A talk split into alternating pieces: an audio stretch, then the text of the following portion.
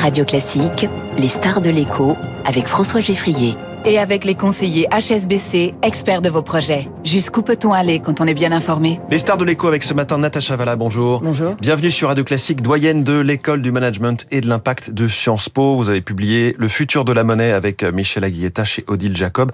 Alors à chaque fin de semaine, son coup de chaud. SVB il y a deux semaines, puis Crédit Suisse la semaine dernière et maintenant Deutsche Bank. Et pourtant, en apparence, les situations n'ont rien à voir. Comment se fait-il que c'est pas un jeu de domino, mais en tout cas, chaque semaine, il y en a un qui tombe. Alors, les situations n'ont rien à voir pour des raisons différentes. C'est vrai que dans un cas, on est sur une banque aux États-Unis, donc le, le, le, le, cadre réglementaire est différent, et puis la clientèle est différente. Ensuite, on revient sur le, le, continent européen, mais en Suisse, avec un, euro, un, gros acteur historique.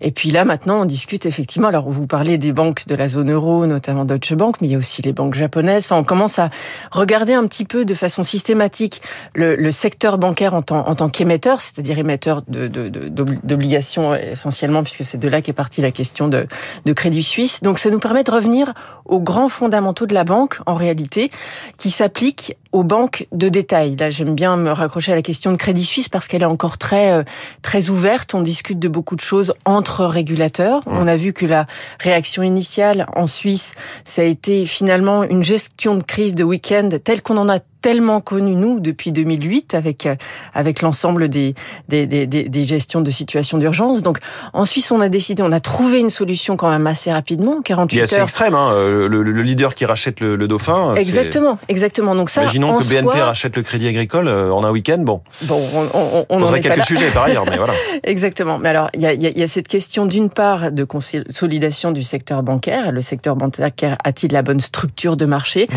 mais aussi et surtout comment on pense quelle est la philosophie de penser derrière l'analyse du passif des banques. Et le passif des banques de détail, c'est un passif très particulier. Pourquoi? Parce qu'on a des dépôts, des dépôts de déposants comme vous et moi, d'entreprises de, petites et grandes, etc.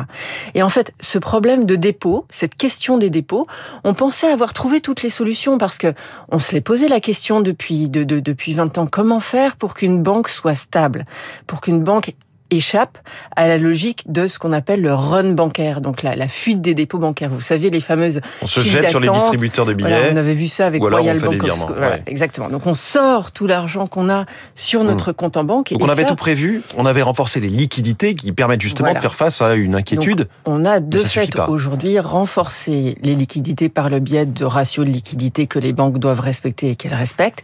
On a renforcé le, le, le capital des banques en imposant des, des, des des, ratios réglementaires en imposant des surcoussins de, euh, de capital. Et ça, toutes les banques le respectent beaucoup mieux euh, qu'auparavant. Enfin, elles, n'avaient pas à le respecter, ça n'existait pas. Donc tout ça, ça existe.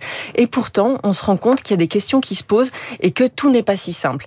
La logique qui a, qui a, qui a vraiment perturbé pour Crédit Suisse, et je pense que c'est le point de réflexion le plus fondamental aujourd'hui, c'est on s'était dit, on pensait qu'on avait une, une, hiérarchie très claire euh, de haut en bas du bilan du côté du passif, en disant si la banque a un problème, pour une raison X ou Y, que ce soit du côté des actifs ou du côté des mmh. passifs, on commence par s'attaquer aux détenteurs euh, d'equity, de, de, de, capital, c'est-à-dire qu'on réduit la valeur du capital d'autant qu'il faut pour équilibrer le bilan, pour le rendre viable, et ensuite on s'attaque petit à petit à des titres qui sont euh, très risqués, moyennement risqués, peu risqués, et puis jusqu'au sacro-saint dépôt qui les dépôts sont aujourd'hui quand même bien assurés, dont on espère qu'ils seront jamais touchés.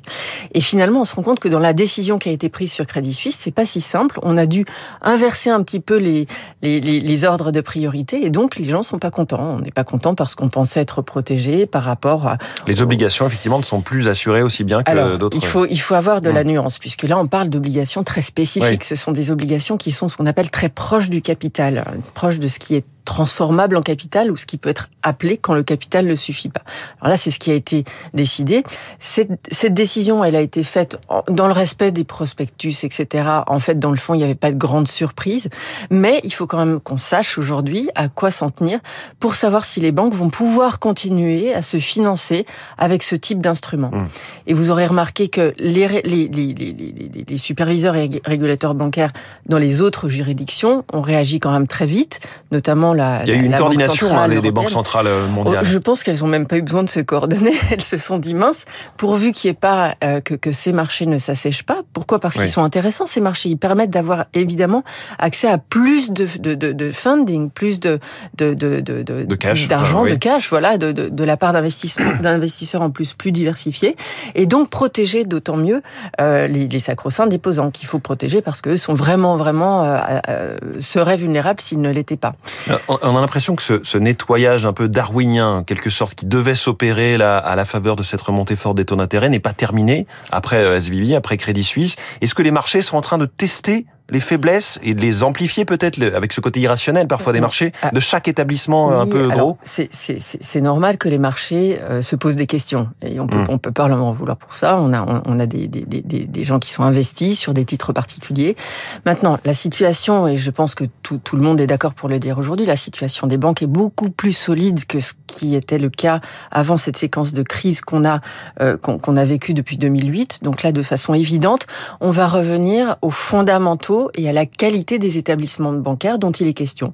Donc là, sur Deutsche, on teste si vraiment le business model est vraiment devenu plus robuste derrière le respect de, ratios euh, prudentiels et réglementaires qui sont, eux, beaucoup plus exigeants aujourd'hui. Quand le comité de Bâle euh, dit qu'il va faire le point pour tirer les leçons de cette mini-crise, donc le comité de Bâle qui avait établi les critères qu'on appelle Bâle 3, qui sont toutes ces règles prudentielles dont vous avez parlé. Je rappelle que vous êtes une ancienne de la politique monétaire de la, BCE, ancienne numéro 1 de, de Numéro 2, bon, voilà, bref, vous avez été euh, haute destinée de, de, à Francfort.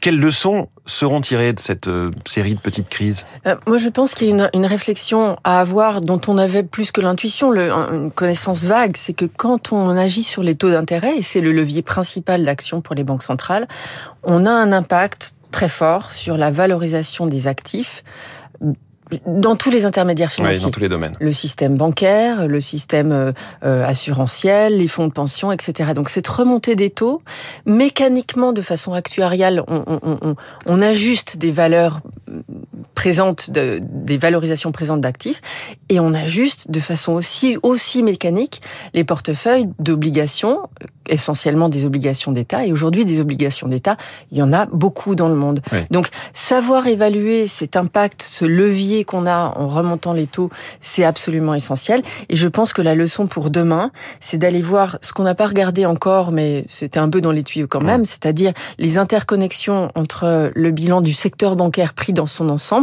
et, et, le bilan des autres acteurs financiers, que ce soit ceux qui sont déjà très régulés comme les comme, ceux des assureurs et fonds de pension un petit peu moins, et puis tous ceux qui sont un petit peu en dehors de ces radars, mmh. comme ça a pu être le cas. Euh, alors ça dépend de la taille de la banque, ça dépend de la juridiction encore une fois, mais comme ça a pu être le cas pour SVB. Là, il nous reste 30 euh, secondes. Est-ce que vous êtes sereine, vous? Est-ce que les gens qui vont regarder l'ouverture des bourses à 9h peuvent être sereins ou ça va, être, ça va encore tanguer cette semaine? Euh, Moi, je pense que ça va être très volatile. Je ne mmh. vois pas une crise de stabilité financière telle que celle qu'on a connue auparavant pour les raisons que j'évoquais. On a une régulation beaucoup plus solide. On est beaucoup plus euh, lucide par rapport aux vulnérabilités qui sont les nôtres. Il y a beaucoup plus de dettes aujourd'hui, il faut en avoir conscience, et il faudra être capable de traverser ces périodes de volatilité euh, beaucoup mieux qu'auparavant. Natacha Valla, merci beaucoup, la doyenne de l'école du management et de l'impact de Sciences Po, notre star de l'écho ce matin. Bonne journée à vous, il est 7h23.